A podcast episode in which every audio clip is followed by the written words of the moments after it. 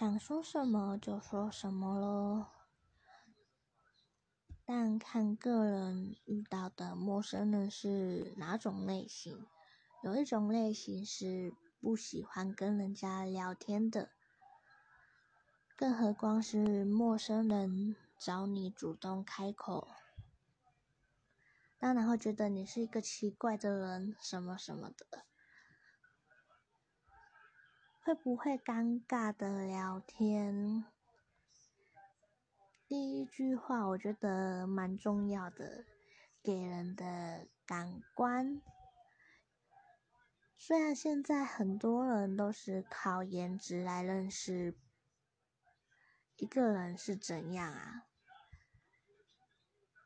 但聊天就是随意哦。